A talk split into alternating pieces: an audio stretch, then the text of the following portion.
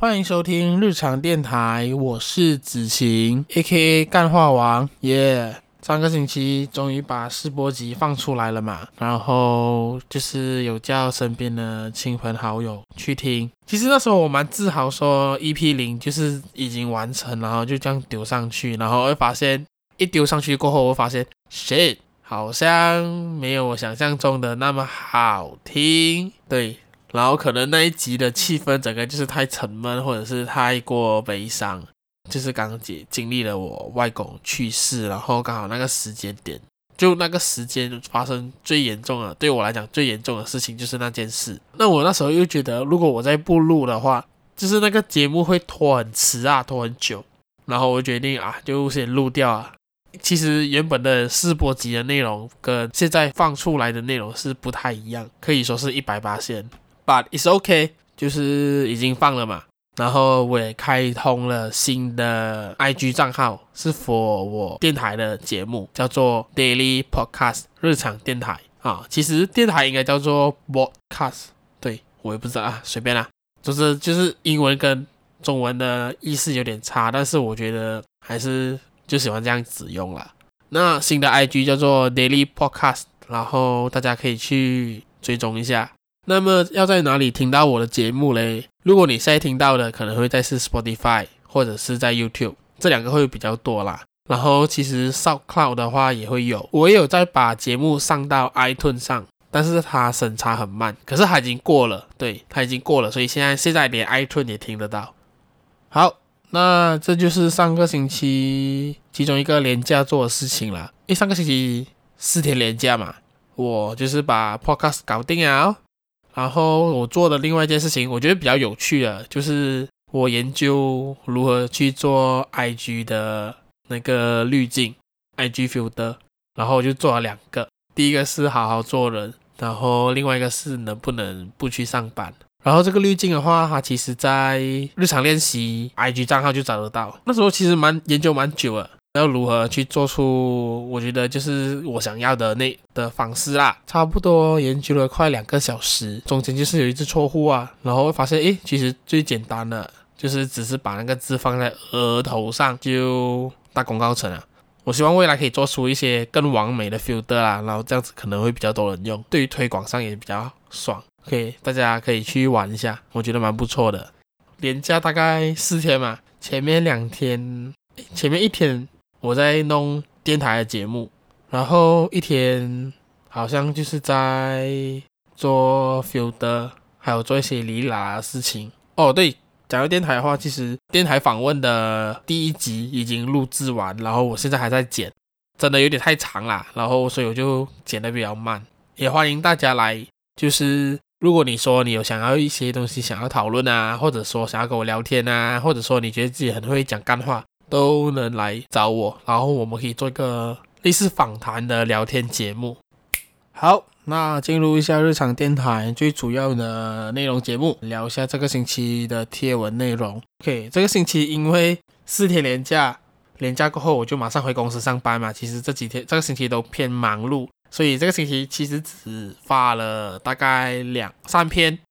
然后第一篇其实是宣传日常电台，第二篇就是讲关于香港，然后第三篇是关于呃和世界沟通的方式。第一篇的话我就不解释了，因为就是宣传日常电台。那么我觉得就不要再做更多的解释啦。OK，那就聊一下港版国安法这件事情。在我发完那一篇有点像支持香港的内容过后。国安法就在星期四的时候已经通过，那我自己啦，对我来说，港版国安法通过其实并不意外，因为它是中国嘛，中国想要通过什么法律，其实外界在反对，内部在反对，都没有人会 care。Who cares？要加 s，Who cares？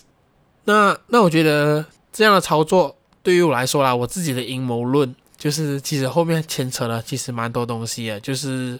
他这样的动作其实也是做给台湾看，对于自己国内可能因为经济做不好，毕竟你会发现，其实今年因为疫情关系，全球的经济都不是很 OK 嘛。那中国的经济更不用讲，毕竟它是一个很仰赖全球化，然后仰赖出口的国家。其实每个国家都处于一个锁国的状态，所以我觉得，当你经济做不起来的时候，就是搞政治啊，这很正常。我觉得每个国家都是这个样子，不意外啦。就是这个法案被通过，因为其实那时候他通过的时候，我还在加班。然后我一个朋友就问我，哎，想看想听想听听看我的讲看法。然后其实我当天半夜的时候就已经在个人的 IG 上面已经写了一篇。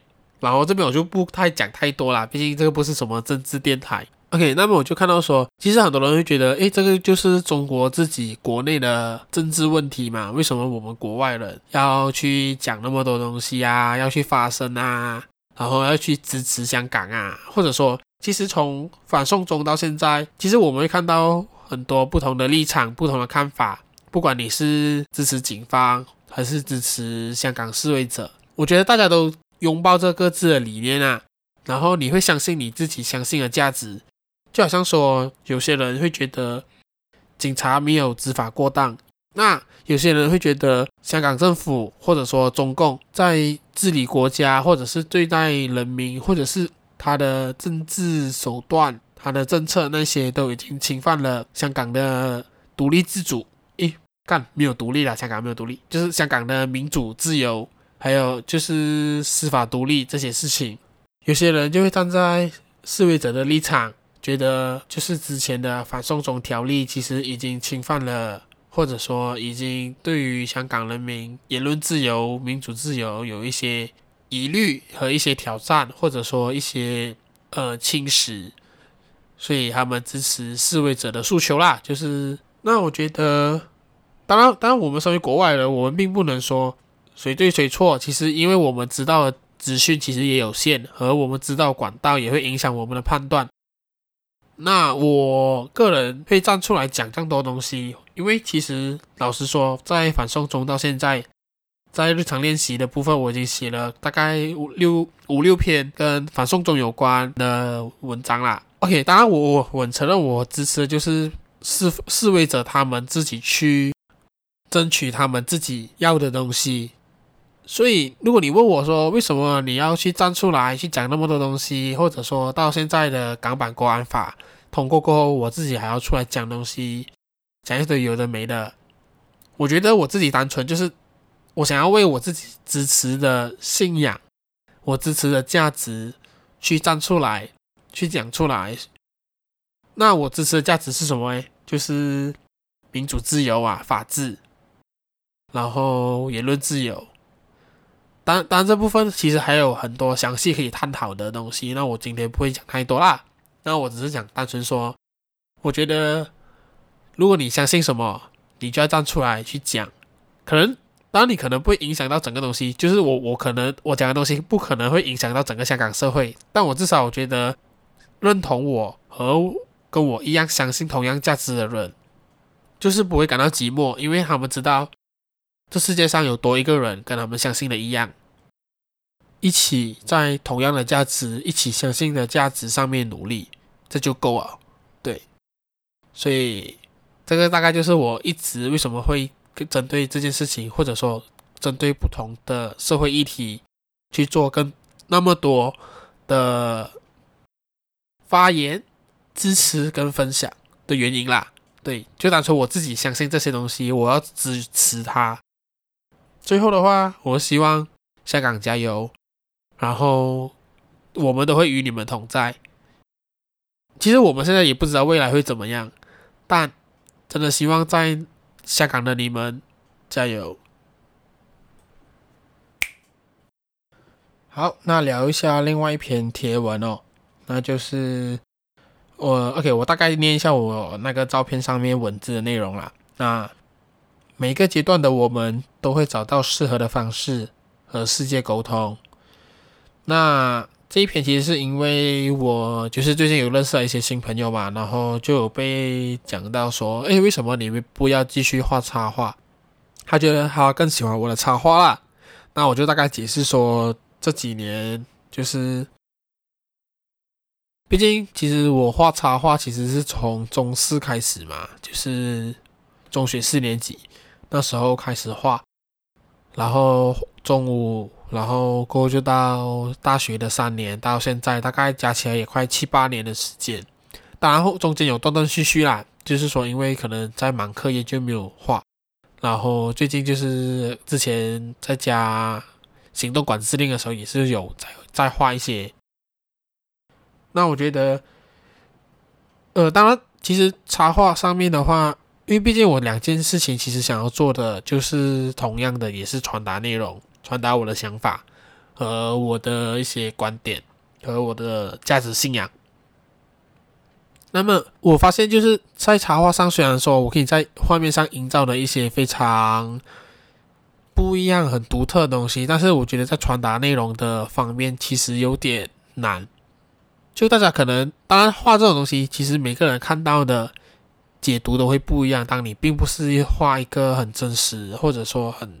大家很能理解的东西，就好像说，如果你是画苹果，大家一看下去，一看下，大家一看下去就会发现，嗯，那个是苹果，大家都会知道。但是你在苹果上面在做更多巧思的时候，就变成了你讲的东西可能就无法传达，而大家的解读就会不一样。那我就发现这东西其实并不太像是我要的东西啦。毕竟我想要讲一件事情，然后大家的解读都不一样的时候。这就变成就大家得不到我要讲的东西。比较起来，我觉得写字其实会更容易的传达到我要讲的东西。但并不代表我就放弃了画插画这件事情，因为我觉得插画跟写字还是互补的，他们加在一起就是一加一等于二。虽然说贴文都只有文字啦，因为我这太懒惰画，我除了在产品上的时候我才会画多一点。就花一点多一点时间在做设计跟插画的内容的配合啦。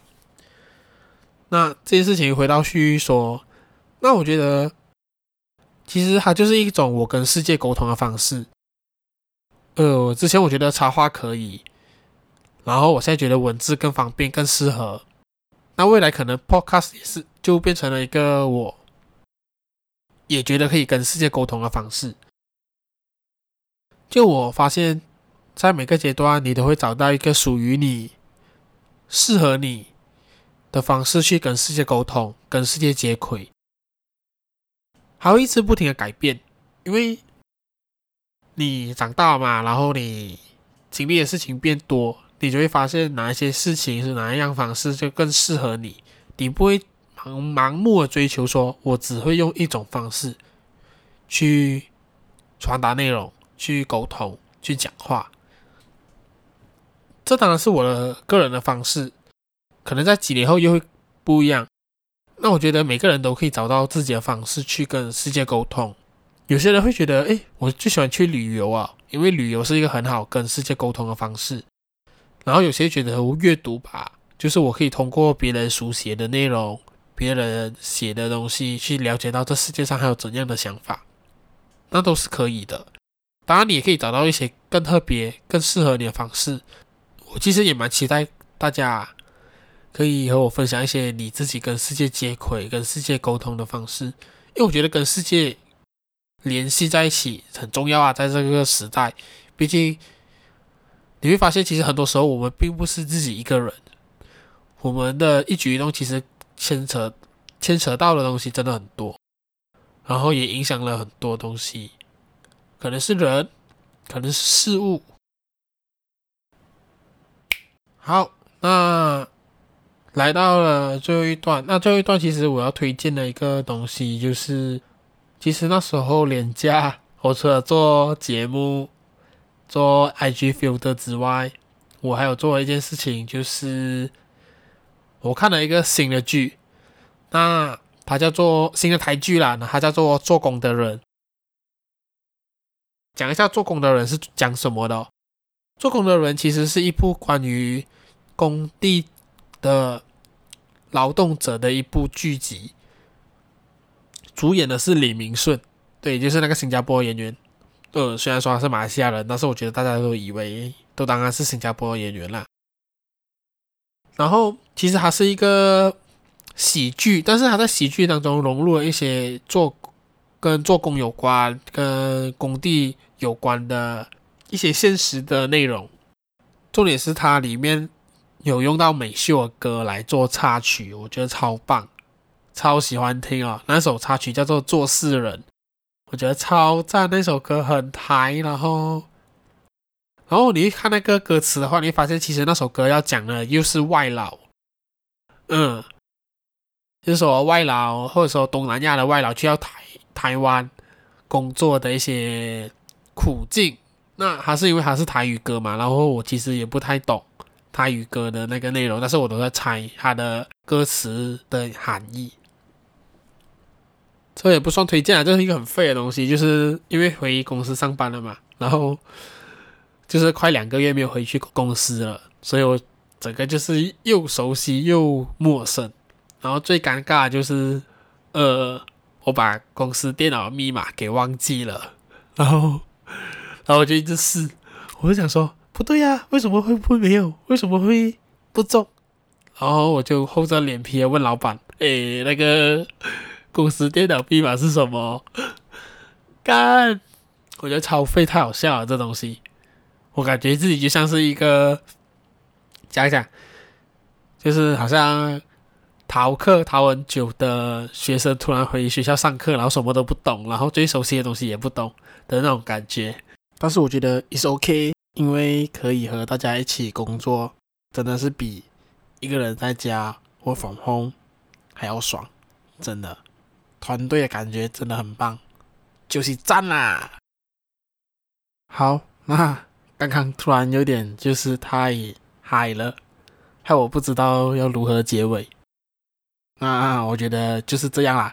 那希望你们听了过后有什么 feedback 的话，都欢迎和我说，那我可以再改进哦。就是这样，拜拜。